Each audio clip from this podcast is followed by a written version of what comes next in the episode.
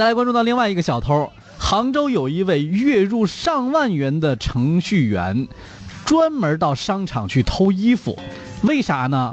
排遣压力。程序员压力多大呀？我觉得这样还蛮刺激的，能够释放一下压力。哎呦，这下可惨了，有一份体面的工作，月入过万。杭州某企业的程序员张某，怎么也没想到自己会因为一时冲动惹上了大麻烦呢。哎，在九月二十四号上午，西湖文化广场银泰的呃柜员陈某，像往常一样在点验专柜的货物的时候，发现少了两件。嗯，而且啊。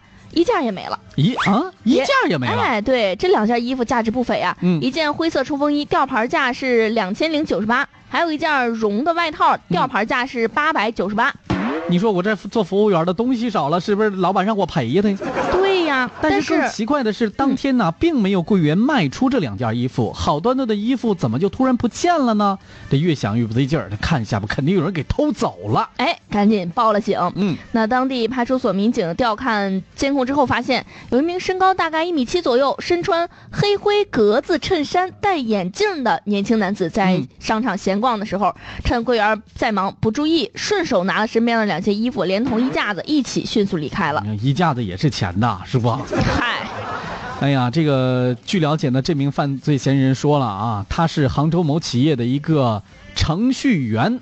嗯，工资非常的稳定，月入过万元。因为呢，这个部门最近的工作压力比较大啊，任务重，每天呢都是没日没夜的加班，工作压力实在太大了。加上最近因为心情上的一些心事儿，心情不好，下班以后呢就去当地的文化广场这个银泰里，然后呢逛逛啊，然后呢逛的时候呢，他就平时他也不穿这类的衣服，当时一时冲动就挑也没挑啊，也不知道这衣服的尺码大小合不合适，直接拿了两件就走。这些心里想，这这玩意儿挺刺激啊，开心啊。没想到后果如此严重哈！目前犯罪嫌疑人张某已经被下城警方行政拘留。嗯，民警叔叔提示，排解压力的方式有很多，为了求刺激去做出违法的事儿，最终的苦果还是你自己尝。那肯定是。对，排解压力，你看场电影去。那我昨天我就看场电影，蹦蹦蹦个极。我也压力挺大的呀，每天两个小时的节目，领导还说你这个节目时间有点短呐。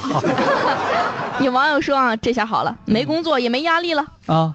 饭都不用你愁了。嗯，也有网友说压力大了就想着去偷，你这真奇葩，你这毁三观。